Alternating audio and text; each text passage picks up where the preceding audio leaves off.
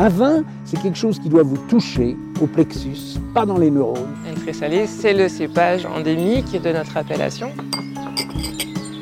Les gens font du vin pour gagner des ronds, hein. moi je fais du vin parce que ça me plaît, parce que j'ai envie de faire du bon vin. La terre d'ici, ça s'appelle du pouding. Aujourd'hui, la biodynamie est une recette, euh, un drapeau. En fait, c'est une démarche. Média Vino Pro, le podcast vin qui va plus loin.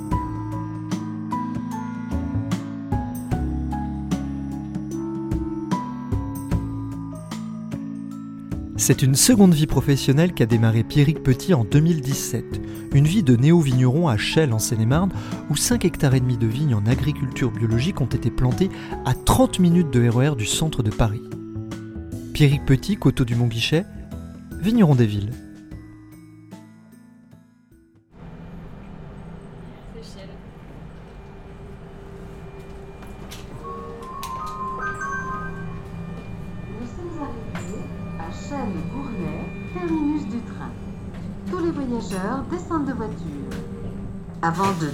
Du train, assurez-vous de n'avoir rien oublié à bord.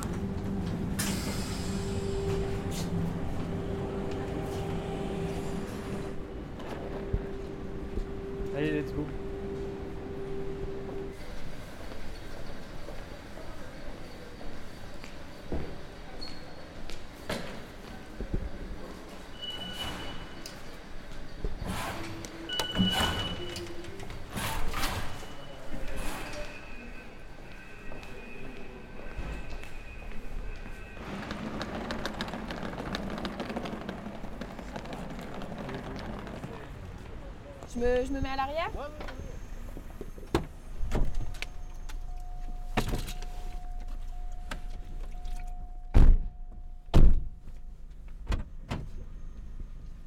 Je vois que dans votre coffre, vous avez une cassette, euh, cassette de vendange. Ouais, ouais, bah oui, oui. ouais, ouais. On a fait les vendanges, elles étaient bien maigres. Ouais. Ah oui. Elles étaient très très maigres, trop maigres. C'était une année compliquée. Euh, Alors, désolé, hein, la, la ville est en travaux. Il y a les travaux du Grand Paris Express. Toutes les routes sont un peu barrées. J'ai mis un peu de temps à venir, mais voilà. On y arrive, c'est ce qui compte. Ouais, voilà. Vous disiez que vous aviez eu des, des vendanges extrêmement faibles. Est-ce qu'il s'agissait des premières réelles Ouais. vendanges ou, Ouais, ouais. ou pas Ouais, C'était les premières vendanges euh, cette année et euh, bah, on a subi euh, deux années, euh, les deux années de plantation, on a eu deux années de sécheresse, euh, 19 et 20. Et puis là, c'était tout l'inverse. Euh, on a eu euh, de la pluie non-stop. Euh, comme on est d'influence océanique, euh, on a vraiment euh, eu des précipitations importantes. Et notre manque d'expérience a fait que sans doute on n'a pas très bien géré l'impact des maladies. On ne pouvait pas passer en tracteur tout simplement. Et, euh, donc on a été à la fois impacté par le gel qui a été assez fort, et puis après le mildiou. Voilà, donc on a, on a eu une vendange euh, réduite à son minimum. On devait déjà de toute façon pas avoir grand chose. Il y a la moitié du domaine qui est planté en sélection massale, donc qui ne produit pas ou de, qui produit un an plus tard. Et puis euh, ensuite, sur l'autre moitié du domaine, en clonal, euh, bah, on a subi les attaques de mildiou. On a couru après euh, toute la saison puisqu'on a loupé les deux premiers euh, traitements. Et donc euh, voilà, on a couru après et on s'est fait avoir à la fin de saison. Euh, plus euh, une parcelle qui avait bien donné, qui a été euh, en trois jours euh, ravagée par les oiseaux. Donc voilà, on a produit de quoi faire à peu près 1200 bouteilles au lieu des 8000 ou 10 000 escomptés. Donc euh, voilà, économiquement, euh, pour un domaine en création comme nous, euh, bah, c'est compliqué. Voilà. Mais euh, bon, moi j'attends avec impatience la nouvelle saison pour, pour mettre à profit tout ce que j'ai appris cette saison hein, qui vient de passer. Mais bon, elle, était, elle était compliquée à gérer hein, psychologiquement et, et pour, pour des néo-vignerons comme nous, c'est un peu compliqué. Mais bon, voilà, maintenant c'est positif, c'est derrière et puis on va attaquer la taille euh, le plus tard possible cette année. Et puis euh, voilà, on va, faire en sorte que cette nouvelle saison se passe bien et qu'on ait une belle, euh, belle récolte l'année prochaine. Donc vous êtes, euh, comme vous le disiez, un, un néo-vigneron, et j'ai envie de vous dire avant toute chose, quelle mouche vous a piqué pour vous installer à à peine une demi-heure du centre de Paris, à Chelles, en Seine-et-Marne? Ah, c'est un long processus en fait. Euh, moi j'ai eu bien évidemment une vie, euh, moi j'ai 58 ans donc j'ai eu une vie professionnelle avant de faire de la viticulture. J'ai été menuisier pendant 25 ans. Alors plein de gens me disent euh, ah, c'est bizarre d'avoir d'avoir ça n'a pas de rapport et en fait il y a un rapport très étroit. Moi je vois mon métier de vigneron, mon nouveau métier de vigneron comme un métier artisanal. Et j'ai été artisan pendant 25 ans, donc euh, il y a une proximité de, mode de production. Je connais un peu les préceptes pour euh, amener un projet d'un point à un autre. Donc je savais faire un meuble, ou je sais faire un meuble, avec euh, tout le parcours que ça, que ça implique. Bah, pour la vigne, c'est un petit peu pareil. C'est pas les mêmes outils, c'est pas les mêmes processus, mais voilà, ça reste une même démarche. Euh, et, j'aime cette démarche artisanale, donc euh, c'est un peu dans, la veine. Donc euh, à un moment donné, j'ai perdu le fil de mon métier de menuisier. Et été amateur de vin et j'ai changé de, voie. C'était quand ça? Il y a à peu près 12 ans. J'ai commencé à, changer. J'ai gardé l'entreprise de menuiserie pendant 2-3 ans en même temps que mes moments de formation. à un moment donné, j'ai complètement changé de voie. J'ai commencé par monter une entreprise qui faisait des animations. En fait, j'ai toujours voulu euh, devenir vigneron, mais ce n'était pas forcément possible hein, en Ile-de-France, euh, surtout euh, dans les années 2005, bah, il n'y avait rien qui était en place. et il n'y avait pas de possibilité de faire un projet économiquement viable. Donc c'était compliqué de devenir vigneron à proprement parler, professionnel. En tout cas, moi je voyais ça comme une activité professionnelle et pas comme ça n'a rien de, négatif, hein, mais je voyais, voyais pas ça comme un, hobby, mais je voyais plus ça comme un, morceau de, ma carrière professionnelle. Euh, ce qui m'intéressait, c'était de voir un peu euh, le métier de vigneron euh, à une échelle professionnelle. Et donc, c'était très compliqué à l'époque. Il n'y avait pas de foncier, il n'y avait rien de disponible. Et au niveau administratif, c'était pratiquement interdit. Euh, et donc j'ai monté, avec les formations que j'avais faites, j'ai monté une entreprise qui faisait euh, de la vente de vin euh, et des animations analogiques pour le monde de l'entreprise. Pour rentrer dans le monde du vin et toujours à l'esprit avec le fait qu'un jour j'essaierai de, trouver les manières de devenir vigneron. Au bout de quelques années avec cette entreprise, je faisais de la prestation viticole pour des petits projets franciliens. Donc j'ai mis un peu le pied à l'étrier. Où ça par exemple? Euh, bah, j'ai planté les, vignes du château de Ferrières à, Ferrières-en-Brie. Par exemple, on a planté 2000 euh, plants de vignes pour euh, une école de gastronomie et qui a intégré un petit module de viticulture dans son parcours pédagogique. Voilà, donc on, a, fait des, j'ai, aidé quelques petites communes à planter des vignes associatives, des choses comme ça. Ça m'a permis de mettre un premier pied à l'étrier. Et ça m'a donné l'opportunité, euh, en 2016, quand la législation a changé et qu'on a, pu euh, commercialiser la production, euh, ça m'a permis d'engager un, processus de recherche de foncier qui a mis 4 ans. J'ai mis 4 ans pour trouver du foncier qui soit adéquat au projet que je porte, qui est un projet un peu original sur l'île de France. donc voilà, c'était une démarche de long terme, hein, appuyée sur le long terme. Mais de toute façon, la viticulture est quelque chose qu'il faut voir sur le long terme, donc euh, c'était pas forcément un, frein. Ce, côté euh, temporalité un peu longue, euh, inhabituelle en, région très urbanisée où on veut tout tout de suite, bah là il fallait, il fallait être patient, très patient. Et alors pour ce foncier justement, c'est j'imagine une des principales difficultés qu'on rencontre si on veut s'installer en tant que vigneron sur euh, l'île de France. Comment ça se passe? On doit s'appuyer sur des, municipalités, sur je sais pas le conseil général, sur euh, la région? Comment ça se passe concrètement pour avoir des terres ici? La problématique en fait, euh, si vous n'êtes pas agriculteur et que vous n'avez pas de sol, que vous n'avez pas de terre, il y a beaucoup de néo-vignerons franciliens qui sont des agriculteurs en diversification. La principale problématique quand vous n'êtes pas issu du monde agricole, c'est le foncier, c'est le financement et la partie foncière. Et en fait, euh, à force de chercher, j'ai trouvé un interlocuteur assez privilégié qui est l'Agence des espaces verts Île-de-France, euh, qui se trouve être le gérant d'un parc foncier assez important euh, qui appartient à l'État. Et ils ont comme, comme prérogative de, de, on va dire, de réinstaller, surtout de protéger les espaces, les espaces verts de la région euh, de les gérer et euh, potentiellement d'installer des, des néo-vignerons, des néo-agriculteurs, voilà, de, de- de- de faire vivre ce patrimoine foncier qu'ils ont. C'est la région derrière La finalement région, hein, c'est c'est en fait l'AEV est le gestionnaire du parc foncier euh, agricole euh, de, de la région Île-de-France. Et la région aujourd'hui essaie d'installer des projets agricoles comme ça au sens large? Ou c'est encore des expérimentations assez timides? Alors je pense que ça reste encore un petit peu timide, mais c'est de plus en plus euh, présent.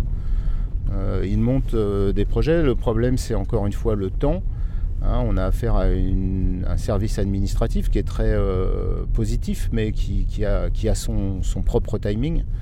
Et pour des projets privés, des fois, c'est un peu compliqué à gérer. Mais si on est patient, bah, on arrive à trouver, c'est des gens euh, plutôt euh, bienveillants, et donc euh, on arrive à trouver des accords assez facilement, ils sont assez demandeurs. Et les projets qui sont, qui sont mis en place en ce moment sont surtout des projets de maraîchage.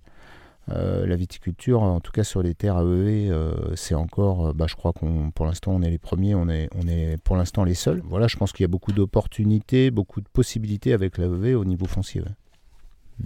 Et du coup, pendant que vous nous avez raconté un petit peu la genèse de votre projet, on arrive, on voit les pieds de vigne euh, à une centaine de mètres là devant nous. Et oui, euh, bah, donc là vous êtes sur le site du Mont Guichet. Euh, bah, je vous parlerai peut-être un petit peu après de l'ensemble du projet. C'est un projet qui est foncièrement périurbain. L'idée c'était de, de s'implanter très très proche de la ville pour interagir avec la ville. Donc il y a à la fois un projet de production bio qualitative de proximité en circuit court sur la région Île-de-France. Et il y a aussi, couplé à cette activité structurelle de production, un projet de, de réception du public euh, et un projet de- d'interaction avec la ville, euh, que ce soit les habitants de Chelles, les habitants de l'Île-de-France, les entreprises. Voilà, donc il y a vraiment, c'est un projet ouvert, euh, ouvert sur, sur, la, sur la cité en fait. C'est ça l'intérêt de, de la viticulture francilienne, il me semble, en tout cas de, du projet que je porte c'est euh, d'ajouter une fonction entre guillemets culturelle et sociale euh, à la viticulture euh, traditionnellement productiviste. Voilà. Du coup, les... ces terres ne vous appartiennent pas, j'imagine?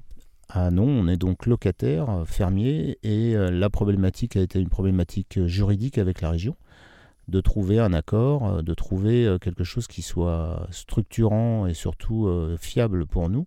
D'un point de vue économique, D'un j'imagine point de vue économique et d'un point de vue juridique, c'est-à-dire qu'on a fait tous les investissements qui sont assez lourds, hein, puisqu'on a planté euh, 5 hectares de, 6 hectares de vignes, qu'on a construit un bâtiment, qu'on a construit un deuxième pour le chai de vinification, donc c'est des investissements qui sont très lourds. Et il faut protéger cet investissement du fait que bah, la région pourrait euh, potentiellement changer de politique euh, et qu'on ne se fasse pas virer au dernier moment ou, euh, que, juste, je sais pas, que le lieu veuille être urba- urbanisé, comme on a des baux euh, qui sont assez longs, voilà, qu'on se garantisse le fait qu'on soit toujours là et que les vignes soient toujours là dans, dans un temps relativement long. Quoi. Ouais, quand on parle de vigne, c'est au moins 50 ans, je pense. Voilà, donc on- en plus nous on a un- une démarche artisanale où on tire pas trop sur les vignes, donc l'objectif c'est pas de les épuiser au bout de 25 ans, mais c'est plutôt euh, effectivement de les conserver 50 euh, voire 80, qui a un, qui a un intérêt pour des, des- gens comme l'AEV, qu'est-ce qui fixe une activité agricole sur le long terme, sur des terres qui sont, euh, qui sont potentiellement euh, à protéger. Hein, ici on est dans, donc au Mont Guichet, on est sur un sur un espace euh, préservé euh, de la région Île-de-France, qui est la dernière enclave agricole la plus proche de Paris. Euh, enclave agricole encore en activité. Après, au-delà des, bosquets que vous voyez devant, là, en fait, il n'y a plus que des parcs. Ici, vous êtes sur l'enclave agricole la plus proche de Paris. Les bois qui sont là sont dans le 93 et les vignes qui sont là sont dans le 77. Donc ça, ça confirme cette vocation périurbaine du domaine. On est vraiment à la lisière entre... et là, on voit, passer un coureur. Bah, ça confirme aussi la vocation euh, d'interaction, c'est-à-dire qu'on est sur un site ouvert au public. Et c'est ça qui, était important aussi euh, pour le lieu. Euh, chose importante aussi, c'était le côté patrimonial, c'est-à-dire qu'on est sur un site qui apportait du vin. Moi, j'avais envie de continuer à écrire une histoire, de participer à ce renouveau de la région Île-de-France avec un côté vrai et authentique, de ne pas planter sur des champs à patates, euh, sur un côté euh, opportuniste, euh, mais plutôt de trouver un terroir, un vrai terroir qui apportait une histoire viticole. Et ici, en fait, sur le Mont Guichet, eh bien, en fait, il y avait de la vigne jusqu'au 19e siècle. Puisque tous les bois qui sont là, dedans, il n'y a pas de gros arbres, il n'y a que des arbres de petite taille, tout simplement parce qu'il il y a 100 ans, eh bien, c'était des vergers et des vignes. C'est très bien exposé, ça forme un cirque qui est pratiquement plein sud On a des terroirs très très chauds. Voilà, c'est un terroir très propice à la vigne et c'est un, c'est un endroit qui porte une histoire. Et donc on, on essaye de faire perdurer cette histoire euh, dans le temps. En plus d'avoir un projet euh, que je trouve assez euh, moderne et dynamique, mais euh, il y a ce côté euh, continuité. Voilà, On va le voir ce terroir, on va aller voir ces vignes. on y va.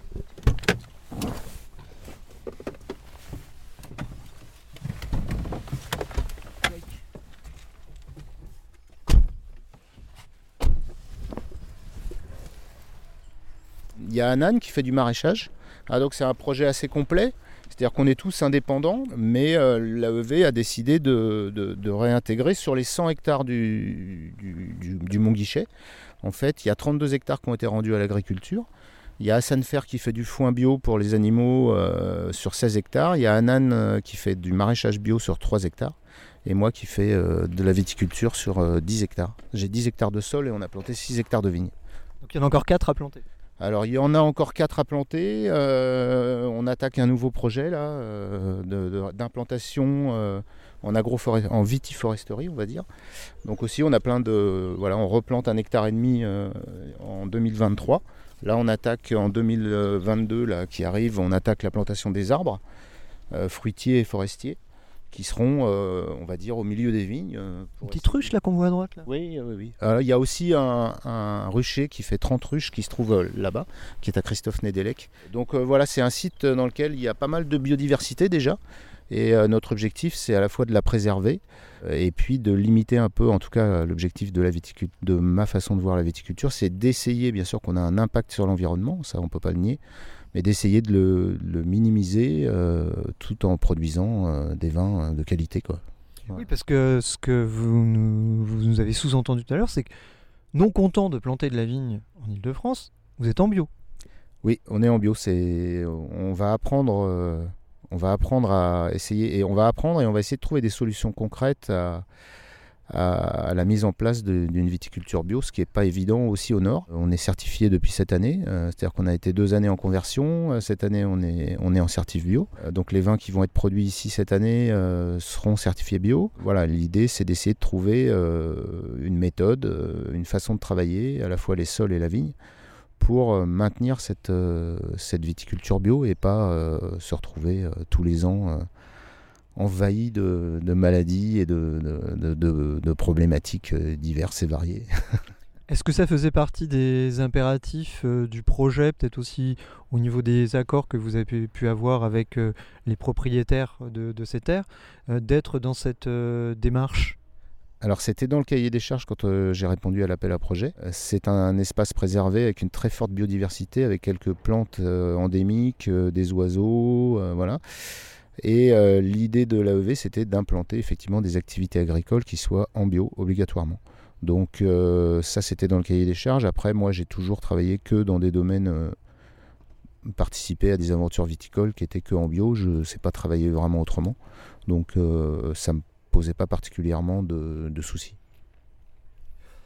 Donc on arrive là dans, dans vos vignes et vous disiez tout à l'heure que c'était vraiment un terroir où historiquement il y avait de la vigne. Alors euh, oui, euh, effectivement, c'est un terroir sur lequel ça nous importe euh, de s'implanter sur, de raconter une histoire, en tout cas, d'être dans la continuité historique de la région Île-de-France. Donc moi, je cherchais un, emplacement qui apportait de la vigne. Et en fait, tous les bois qui sont autour de nous n'existaient pas il y a 100 ans. Et c'était des vergers et des vignes. Alors aujourd'hui, ces bois sont préservés. Et on s'est implanté, euh, comme vous voyez, au, pied des, pentes qui sont assez, assez importantes. Et au pied, il y a ces espèces de croupes marneuses euh, sur lesquelles sont implantées les vignes. Donc euh, voilà, ça nous importait d'être dans cette histoire dans cette continuité historique patrimoniale. En fait, on est à la fois un domaine de production et un domaine qui raconte une histoire vraie. voilà. Donc d'un côté des bois, de la vigne, un petit peu de maraîchage, et puis à gauche la ville. Ah oui, alors euh, c'est un peu euh, la particularité, c'est-à-dire que quand vous êtes dans les vignes, vous êtes en contact avec la ville. Euh, vous, avez à la fois ce côté complètement nature, très préservé, et quand vous vous retournez, bien, vous êtes au cœur de la ville de Chelles. Alors là, on a encore l'impact encore plus important des travaux du Grand Paris Express. Donc vous êtes vraiment milieu périurbain, c'est-à-dire à la fois nature, complètement... il y a des buses, des renards, euh, voilà, on est sur un site de 100 hectares euh, complètement préservé, ouvert au public, et à la fois ben, c'est ce côté euh, urbain très présent, voilà, qui apparaît, qui disparaît au regard d'un coteau. voilà, c'est assez agréable d'y travailler au quotidien. Comment la municipalité de Chelles accompagne ce projet ou le perçoit? Euh, très très bien, on est, très bien accompagné. Euh, dès qu'on a des problématiques, euh, on appelle la mairie. Ils, sont, ils sont à nos côtés. Je pense que c'est à la fois... on a désenclavé un peu ce, ce Mont-Guichet qui, qui était une zone un peu de no man's land. On lui a redonné fonction et ça désenclave un peu l'espace entre Montfermeil qui est dans le 93 juste au-dessus et, et la ville de Chelles. Ça donne une fonction à, à ces territoires qui étaient un peu des friches. Euh, donc je pense que la ville, euh, à la fois pour cette notion euh, structurelle de son territoire et pour aussi son image, j'imagine que c'est assez, ça, porte une image assez valorisante de la ville de Chelles. Donc je pense que voilà, c'est important pour eux. Ils nous soutiennent. L'équipe de la mairie vient souvent, ils viennent nous voir, ils sont venus voir les premières vendanges, voilà, non, ils nous accompagnent, ils, ils démêlent des problématiques administratives, euh, voilà, non, non, ils sont, ils sont sympathiques et à nos côtés, voilà. Donc là, on arrive devant euh, donc une parcelle, vous disiez tout à l'heure qu'il fait un, un hectare 7, c'est ça? Oui, cette parcelle, elle fait un hectare 7, elle est exposée plein est. Euh, c'est une parcelle euh, de pinot noir. Alors la particularité du domaine, euh, c'est qu'on a la moitié du domaine qui est en sélection clonale et l'autre moitié qui est en sélection massale. L'idée c'était de, proposer euh, une vision euh, très qualitative sur... euh, en tout cas, l'idée c'était plutôt d'avoir une diversité génétique sur le domaine qui soit importante avec des plants de vignes qui soient capables de s'adapter à leur terroir d'une manière assez importante. Donc voilà, on a décidé, on ne pouvait pas faire tout le domaine en sélection massale parce que ça pose des problèmes économiques. Quand vous êtes en sélection massale, vous perdez toutes les aides à l'agriculture. Donc on a fait le choix. Ça, C'est intéressant ça. Oui, c'est c'est une des contradictions de la bio, c'est-à-dire que si vous voulez faire quelque chose de qualitatif, de respectueux de la biodiversité, eh bien, vous êtes obligé de planter en clone pour avoir les aides à l'agriculture. Et euh, bien, ce qui est le plus adapté à une production qualitative, ce sont les sélections massales qui, elles, ne sont pas aidées puisqu'elles ne sont pas certifiées. Euh, Donc là, on est euh, sur une parcelle euh, de pinot noir. On a un écartement d'un mètre 80 avec un palissage de 1 mètre 80 aussi en hauteur. Euh, on est sur des sols euh, qui sont des buttes de marne calcaire qui sont recouvertes de sols qui sont euh, argilo, sableuses, limoneuses et la variété, la, proportion de limon varie suivant les, les coteaux. Les pinots noirs sont sur des parcelles qui sont plus argileuses. On a une plus de facilité à les travailler, ils sont un peu moins fragiles. Par contre, beaucoup d'autres cépages et beaucoup d'autres endroits du domaine sont sur des parcelles à dominante limoneuse qui posent des gros problèmes d'entretien, en tout cas qui sont très complexes à apprendre et à, et à comprendre, euh, avec tous les effets de battance, euh, tous les effets de, Dès qu'on travaille le sol, ça pose un souci. Ça pose un souci aussi pour rentrer en tracteur, mais euh, surtout pour respecter ces sols qui sont très fragiles. Voilà, donc... On voit de l'herbe aussi. Alors on voit de l'herbe, oui, effectivement. Cette année, on a couru après l'herbe. hein. C'était une année où, l'herbe a poussé très très vite. Alors l'idée, c'est euh, de travailler sous le cavaillon, de potentiellement, maintenant les vignes arrivent à 4 ans, euh, on va laisser de plus en plus enherber. Et là, on est euh, à l'entrée de l'hiver. Moi, je ne travaille pas les sols et je ne désherbe pas après le mois d'août. Donc je laisse, pour éviter tous les, effets d'infiltration et de lessivage, je laisse l'herbe pousser pendant tout l'hiver. Je ne retravaille les sols que euh, au printemps, au début du printemps. Donc là, euh, effectivement, on a à la fois le résultat de, de cette course après l'herbe pendant l'été qui nous a un peu débordé, et puis euh, cette volonté de, de laisser l'herbe en place pour éviter le lessivage. Donc là, aujourd'hui, vous avez 6 hectares plantés. Au niveau de l'encépagement, ça se, ça se passe comment? Alors on a donc un hectare 7 de pinot noir, on a une parcelle de 0,8 en chardonnay entièrement massal, on a une parcelle d'un hectare 2 entièrement clonal aussi en chardonnay, on a euh, presque un hectare de pinot gris, euh, qui est un cépage ancestral de la région Île-de-France, qui est très présent en Alsace bien sûr, mais euh, qui avait une histoire ici. Et on a une petite originalité, on a euh, 0,7 de savagnin, qui est un cépage du Jura, sur des marnes calcaires. L'idée étant de trouver une originalité, peut-être une expression francilienne de, ce cépage. Qui, à mon avis, au niveau climatologique, peut bien s'adapter. Au niveau des sols, sur Marne, ça ne devrait pas poser de problème. Vous allez quand même pas faire du vin jaune? Non, on fera pas de vin jaune. non, non, non, non, non, non. À la fois, j'ai pas du tout la connaissance pour ça, et puis je pense qu'on n'aura pas, pas les levures qui, permettront de faire ça. à terme, vous, avez envie d'avoir euh, combien de, vins, combien de cuvées sur votre domaine? Parce que vous allez replanter aussi. Là, vous m'avez parlé des plantations actuelles, donc sur, sur 6 hectares. Vous me disiez tout à l'heure que vous en planteriez de nouvelles dans les années qui viennent, si j'ai bien compris? Le projet euh, de base était un projet euh, multi-tâches, multi-activités. Euh, on a à, côté de ce projet qui est, on va dire, un peu un projet productiviste, de production pure, on a un projet de, créer une plateforme d'expérimentation et on monte à partir de cet automne là, on commence à planter les arbres, on monte un projet qui va être 1 hectare 4 en trois parcelles différentes avec des modalités différentes. C'est un projet de vitiforesterie dans lequel les vignes seront associées de manière euh, différente suivant les parcelles aux, arbres à la fois des arbres forestiers euh, pour une parcelle et puis des arbres, euh, fruitiers. L'idée n'est pas forcément de produire des fruits, mais pourquoi pas, mais plutôt de créer des microclimats sur chacune de ces parcelles un peu différentes. On travaillera les sols de manière différente, il y en a qui seront paillés. Voilà, donc c'est une plateforme expérimentale qui permettra euh, on va dire, de, partager les résultats, peut-être de trouver une spécificité culturelle à la région Île-de-France, voire euh, d'avoir un peu les impacts sur le réchauffement climatique, euh, voilà, d'expérimenter des, choses un peu particulières, adossées à un, vignoble qui, soit, qui nous permette de, vivre de notre activité. Vous avez le sentiment d'être dans une démarche un petit peu de pionnier aujourd'hui? Oh, c'est un bien grand mot. Euh, oui, on fait partie des, précurseurs des vins d'Île-de-France, mais euh, oui, peut-être, pourquoi pas, pionnier. Euh, l'idée vraiment de base, c'était de proposer devant tout ce discours sur la bio, sur l'agriculture et tout ça, c'était de proposer des actions concrètes, quoi, qu'on arrête d'en parler et puis qu'on fasse, quoi. Voilà. Et donc c'était plutôt cette démarche-là. Alors après, effectivement, ben, on fait partie des premiers, donc oui, on peut être pionnier, on peut dire que, on peut dire ça. Avec Daniel, avec Bruno, il y a quand même plein de, de gens qui, et puis surtout avec tout ce monde associatif qui entre les années 1930 et et maintenant euh, apporter une viticulture, apporter la mémoire d'une viticulture francilienne. Je pense que sans toutes ces associations euh, patrimoniales, euh, ces municipalités, eh bien en fait la vigne aurait complètement disparu, on n'en aurait même plus le souvenir.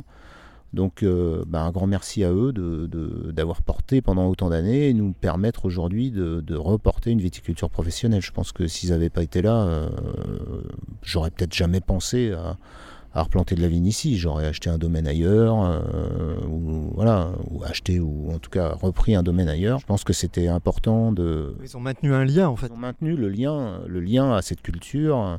Ils ont, ils ont fait perdurer cette histoire. Et ils l'ont laissé accrocher dans les mémoires. Et donc les gens qui sont, sont qui sont intéressés par le vin. Euh, comme moi, bah, j'avais cette histoire encore en moi. J'ai participé euh, dans les années 2000 à quelques ateliers qui ont été faits par des, viticulteurs, euh, néo-viticulteurs, euh, voilà, associatifs, qui, qui, m'ont laissé accrocher en fait à, cette histoire. Donc voilà, c'est ça qui est, important aussi, de leur rendre hommage. Voilà. Parce qu'il y en a beaucoup des initiatives comme celle-là euh, un peu partout, sur tous les départements franciliens. Voilà, jusque dans les années 2000, il y avait 11 hectares qui étaient plantés, ça représentait à peu près 140 parcelles.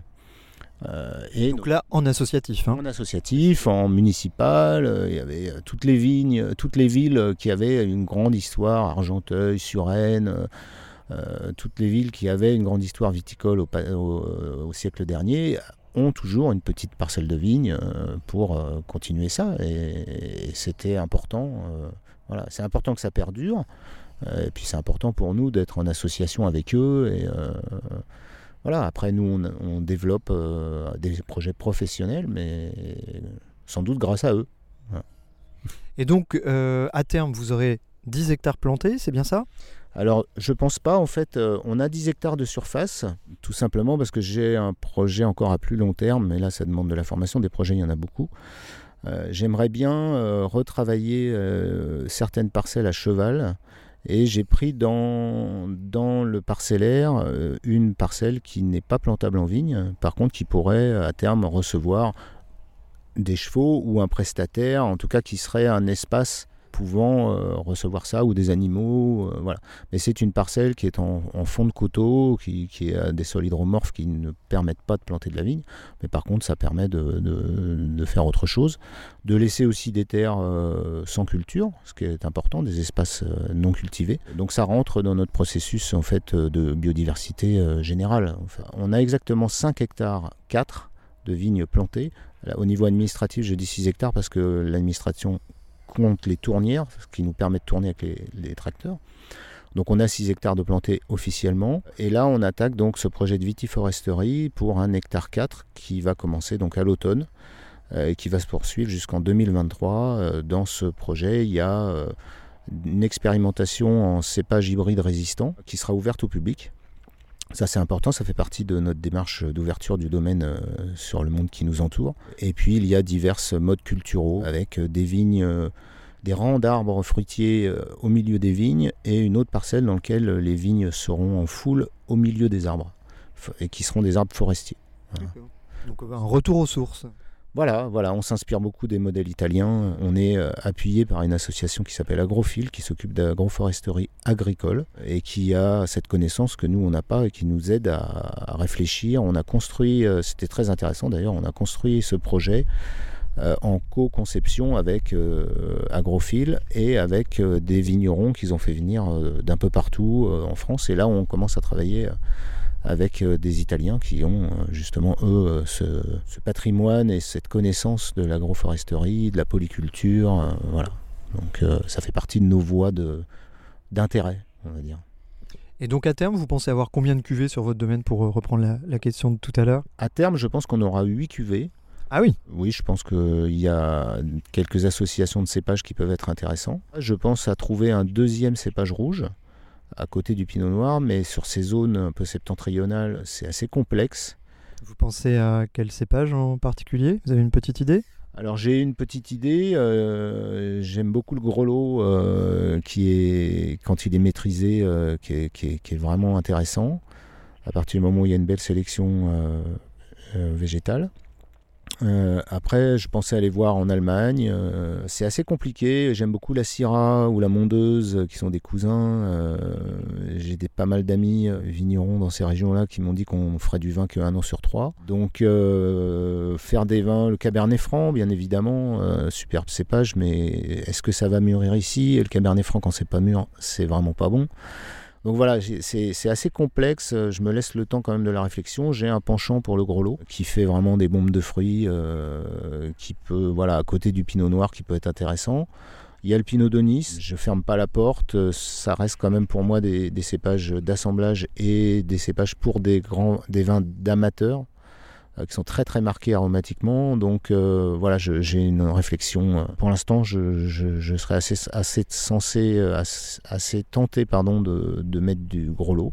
Mais c'est quelque chose qui va se faire en 2023. On a un petit peu le temps de, de, trouver un cépage ou voire de faire deux essais. Mais le problème, c'est qu'il faut quand même avoir euh, un peu de surface euh, pour pouvoir faire une cuvée. Euh, Planter 200 pieds, euh, ça suffit pas. Donc il faut pouvoir euh, avoir une surface suffisante pour vinifier correctement euh, le, deuxième cépage rouge.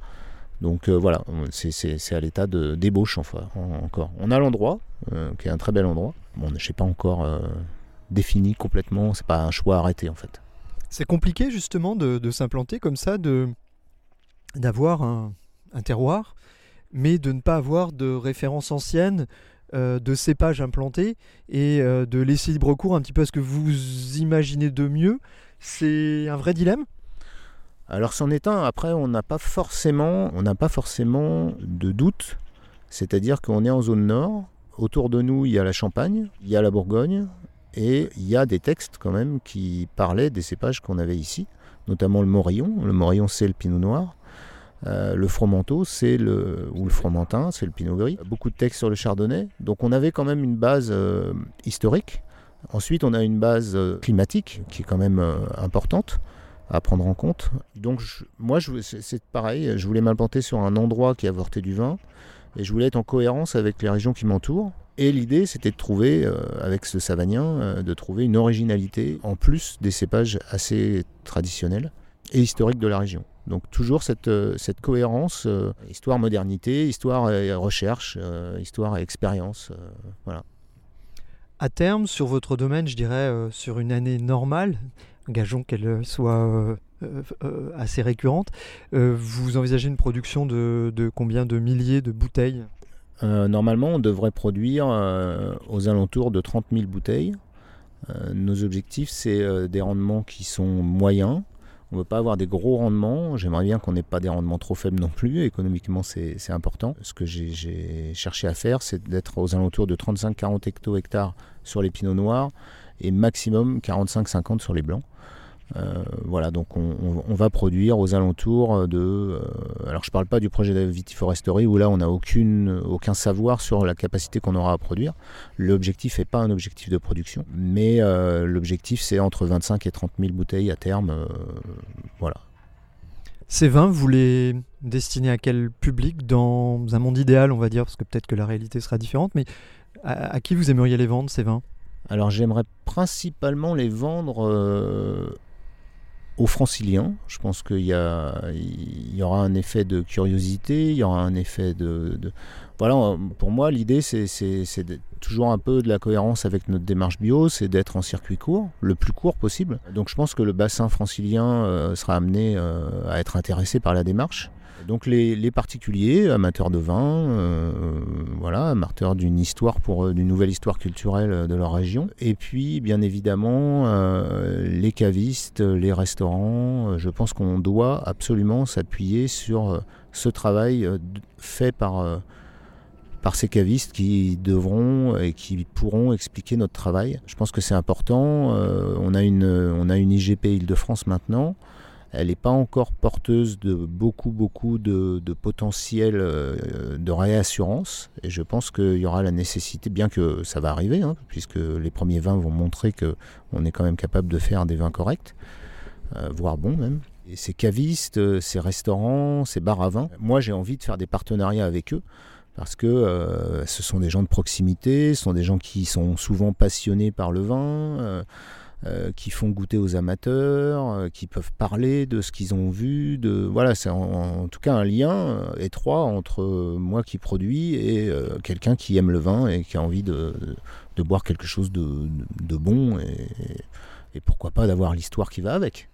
Vous n'avez pas peur qu'on ne vous prenne pas au sérieux en faisant du vin en Ile-de-France? C'est-à-dire qu'il va falloir aussi prouver que vos vins, au-delà de- d'en produire, vos vins sont bons, vos vins sont qualitatifs et peuvent peut-être être, même si c'est toujours compliqué de comparer à d'autres régions par rapport à l'encépagement, etc., etc. Si, bien sûr, oui. euh, Vous avez un gros challenge à relever quand même sur ce point-là.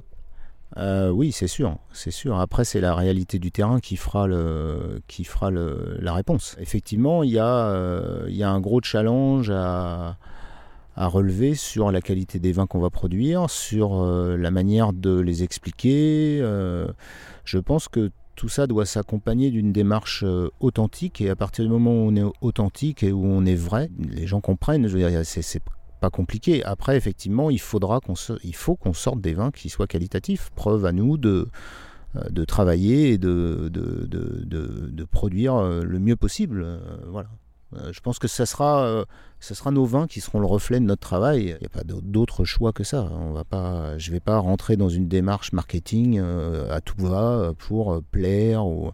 En tout cas, pour moi, il n'y a pas vraiment d'autre choix euh, que, que ça. Le consommateur n'est pas idiot. Quand c'est bon, c'est bon. Quand c'est pas bon, c'est pas bon. Il a pas... Après, effectivement, il faudra rassurer.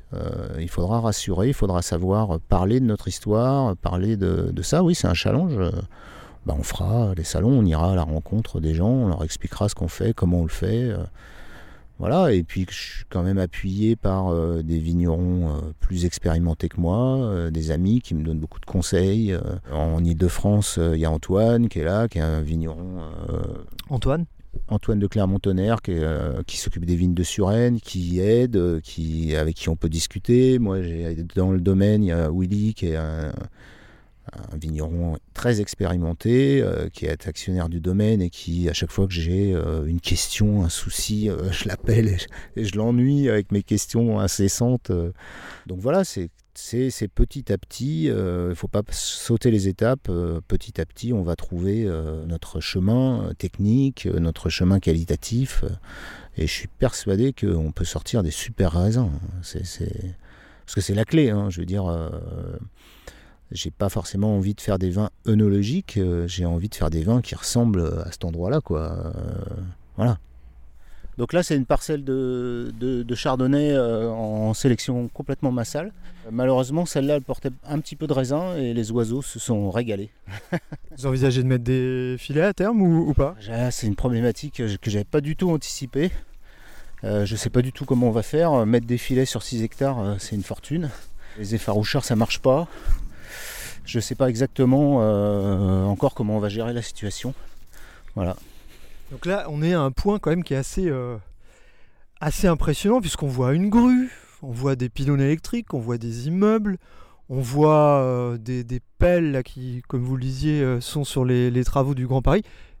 Et on se tourne à droite. Et là, décrivez-nous. Bah, là, vous êtes dans la campagne, vous avez euh, des bois tout autour de vous, euh, sur toute une partie euh, effectivement à droite, où effectivement vous avez 50 hectares de, forêt. Et, au pied de cette forêt, bah, vous avez des vignes, des coteaux, voilà, donc plus un- une zone plus naturelle, plus, plus verdoyante. Est-ce que ces, ces arbres pourraient potentiellement être un petit peu défrichés pour replanter un peu de vigne ou pas? Alors, ils sont protégés Ils sont complètement protégés, hein, pas du tout. Au contraire, euh, on n'a absolument pas le droit de toucher à un arbre. L'idée, c'est pour nous, au contraire, d'en ajouter. Voilà, donc je pense qu'on a déjà 10 hectares, euh, c'est suffisant euh, pour nous. Et au contraire, ils ont, je pense qu'ils ont un rôle régulateur de la biodiversité. Et ce projet d'agroforesterie, il a justement euh, comme objectif de créer un corridor qui part des bois, un corridor de biodiversité qui emmène cette biodiversité dans, la parcelle, dans les parcelles du vallon, que vous verrez tout à l'heure, qui est, qui est une zone plus ouverte, ou qui a un peu moins de biodiversité, bien qu'elle soit quand même entourée avec des haies. Mais euh, voilà, donc euh, l'idée de, l'idée de ce projet de, biodi- de, vitiforesterie, c'est de créer ce corridor pour emmener de la biodiversité de la forêt, des vignes qui sont là, assez euh, entourées, comme ça, entourées de, de, de nature, et de les emmener jusque dans le vallon. Le vallon, c'est juste derrière, c'est ça Juste derrière, juste là. là. Allez. Euh, le coteau qui se trouve là, qui se trouve être plein ouest. Euh, tout à l'heure, je parlais de, de- de terres où on pourrait mettre des animaux. Ce sont les terres qui sont en bas, là, puisqu'en fait, on a la parcelle qui se trouve juste devant, là, dans lequel on pourrait, on pourrait ou mettre des animaux, ou mettre les chevaux, ou des choses comme ça. Et c'est ce coteau, là, euh, plein ouest. C'est un petit coteau, mais qui est très joli, très très chaud, où les sols sont très fins. On est directement sur la Marne. Et là, j'aimerais bien voir si on peut planter un deuxième cépage rouge. euh, la recherche dont je parlais tout à l'heure. euh, Est-ce qu'on met du gros lot ou autre chose, ou de la syrah Sur ce petit corridor à droite. sur le corridor à droite qui fait un hectare, euh, un peu moins d'un hectare, hein, 0,6. 0,6.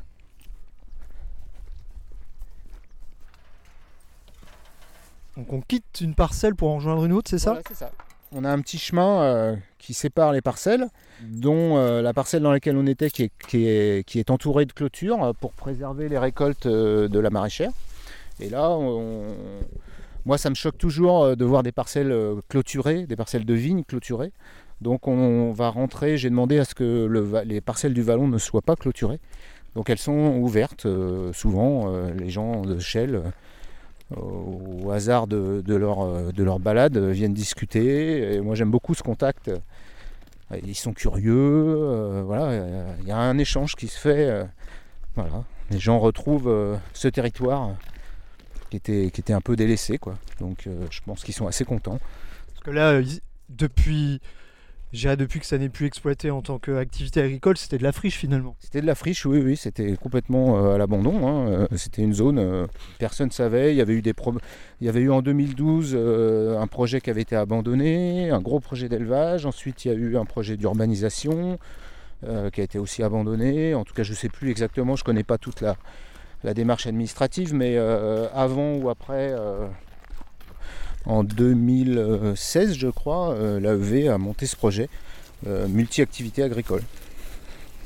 Donc on a répondu à l'appel à projet de l'AEV et euh, notre projet a été sélectionné. Voilà. Vous étiez nombreux sur le coup? Alors je pensais qu'on serait très nombreux et en fait non, on n'était pas très nombreux, ça n'intéressait pas grand monde. Et je pense que voilà, l'activité viticole a plu à, a plu à l'AEV. euh, voilà. Donc là à gauche euh, vous avez euh, 30 ruches qui sont là. Il y a alors c'est Christophe qui a, qui a ces 30 ruches. À droite euh, vous avez une parcelle d'un hectare 2 de chardonnay en clone. Et en face vous avez un hectare 2 euh, séparé euh, pinot gris et savagnin. Et là, par contre, euh, vous êtes dans un monde beaucoup plus urbain, puisque vous êtes euh, vraiment collé à la ville. Hein, on On est collé à la ville, mais on n'en oublie pas pour autant euh, la forêt tout autour Ouais. aussi. C'est assez, assez intéressant ce, ce mix en fait entre les, les univers. Oui, c'est ça qui est intéressant. C'est vraiment cette euh, vocation périurbaine euh, qu'on voulait. que, que, que le lieu. on, voit, vous voyez, on voit passer le RER, juste en bas là. Donc c'est vraiment euh, cette, cette vocation à la fois euh, collée à la ville, euh, mais sur un terroir viticole historique. Qui est, qui est- que je trouve assez, euh, assez remarquable, quoi, euh, extraordinaire. Euh, Non pas qu'on soit extraordinaire, mais que le lieu est assez euh, atypique. Donc aujourd'hui, vous n'avez pas de chai en tant que tel ici, mais ça aussi c'est un projet euh, en devenir? On est en train de, de réfléchir à la construction du chai in situ euh, sur, le, sur le lieu. Donc à côté du petit bâtiment agricole qu'on a, euh, on attaque euh, cet automne la construction d'un chai de vinification et d'un espace de réception du public. Une chai de vinification qui nous permettra d'être complètement au circuit court. Les gens pourront venir acheter au domaine, comme dans un domaine traditionnel, normal. quoi. Euh, et euh, ça nous, ça- bah, c'est vraiment, euh, les vignes sont au pied du bâtiment. l'espace de réception du public nous permettra d'accueillir les particuliers, les associations, les entreprises. pour, je sais pas, des journées thématiques, des, des événements d'entreprise. voilà, donc il y y a- cette forte volonté d'interaction du vignoble quand vous venez dans les vignes. je sais pas comment vous vous sentez, mais on a pris le On est pas mal. matin et là euh, on est on est dans les vignes quoi voilà là cette année on a fait euh, les vins avec euh, avec Willy et, et Paul euh, qui sont des on va dire vignerons négociants bourguignons qui s'appellent Ami voilà donc ils ils nous ont accueillis pour cette première vinification. Je pense que l'année prochaine, on aura la possibilité de les faire directement ici. Quoi. Ça, ça sera un grand Ce qui changera beaucoup de choses. Ça changera beaucoup de choses. euh, ça sera un grand moment, euh, j'espère, euh, à la fois festif et, et voilà. L'idée dans ce bâtiment, c'est à la fois de vinifier les vins, mais de proposer un lieu alternatif et culturel autour de la viticulture. Et notamment, je voudrais qu'on fasse un, salon des vins avec plein de mes amis vignerons où euh, les, gens d'Île-de-France, les, cavistes, les bars à vin pourraient euh, venir trouver euh, bah, des vins de différents endroits, un petit salon où on proposerait nos vins, les franciliens pourraient les autres vignerons franciliens pourraient proposer leurs vins. Et il y a HL, euh, une brasserie qui s'appelle La Guinche, pourquoi pas passer un, un, partenariat avec eux pour qu'ils viennent. Il y a des gens qui font de la distillation. voilà, donc ça pourrait permettre de créer un petit pôle euh, boisson à l'est de Paris qui pourrait être euh, assez dynamique et sympa. Donc voilà, le, le- domaine comme un support euh, culturel en plus d'être un support de production. Quoi. Voilà. Avant de vous quitter, vous, avez eu 4 ans pour, euh, je dirais, vous faire la main au niveau de la culture, de la vigne. Euh, il va falloir que ce soit la même chose au niveau de la vinification. Euh, ça aussi, pour soigner votre anxiété, c'est peut-être pas le meilleur remède? Je vous avoue que c'est assez... c'est assez Bon après j'ai un petit peu d'expérience quand même, j'ai un, diplôme de technicien en œnologie et puis j'ai plein d'amis qui m'aident. Voilà, c'est une aventure qui naît.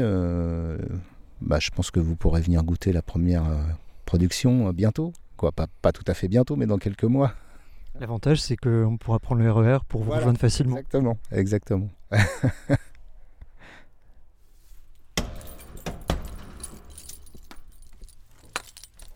Donc Pierrick, on quitte les vignes du, du Mont Guichet? Oui, oui, on repart vers la gare de RER qui se trouve à 5 minutes. Ça c'est pratique par contre, vous allez recevoir plein de monde quand votre domaine sera pleinement euh, installé. Oui, oui, euh, bah, c'est bien l'intention du, du domaine. euh. Alors on prend rendez-vous pour goûter euh, votre premier vin. euh, rendez-vous euh, pour euh, dans combien de temps à peu près? Oh, je pense juin prochain. Juin prochain, on aura une cuvée, une petite cuvée de Chardot et puis une cuvée de Pinot Noir. Voilà. Rendez-vous est pris. Bah, j'espère bien. J'espère bien vous faire goûter tout ça.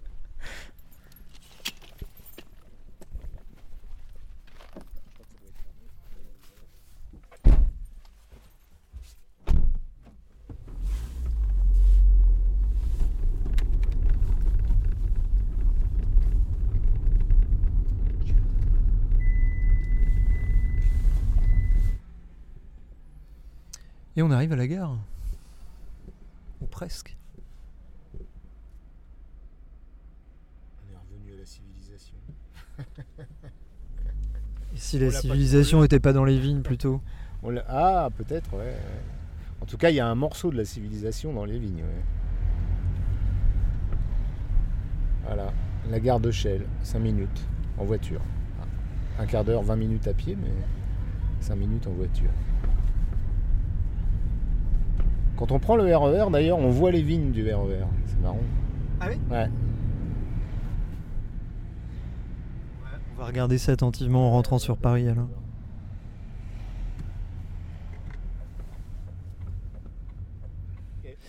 Pierrick, merci beaucoup du temps, euh, du temps accordé. Et puis, euh, j'ai envie de dire, on a hâte de goûter votre premier millésime. Ok, ok, bah dès que, dès que ça sort, euh, je vous appelle. On se tient au courant. Voilà. Merci, Pierrick. Bah de rien et merci à vous. À bientôt. À bientôt. Au revoir. Au revoir.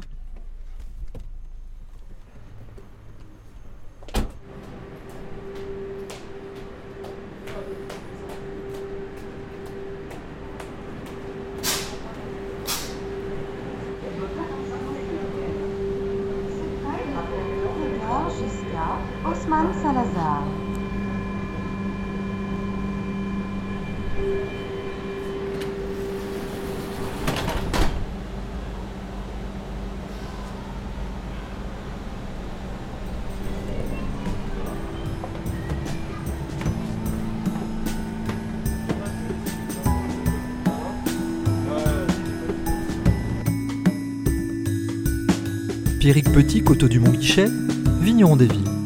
C'était un reportage de Fabrice Tessier, mixage Mae Kubo. Ce podcast est disponible à la réécoute sur les plateformes Spotify, Deezer et Apple Podcast.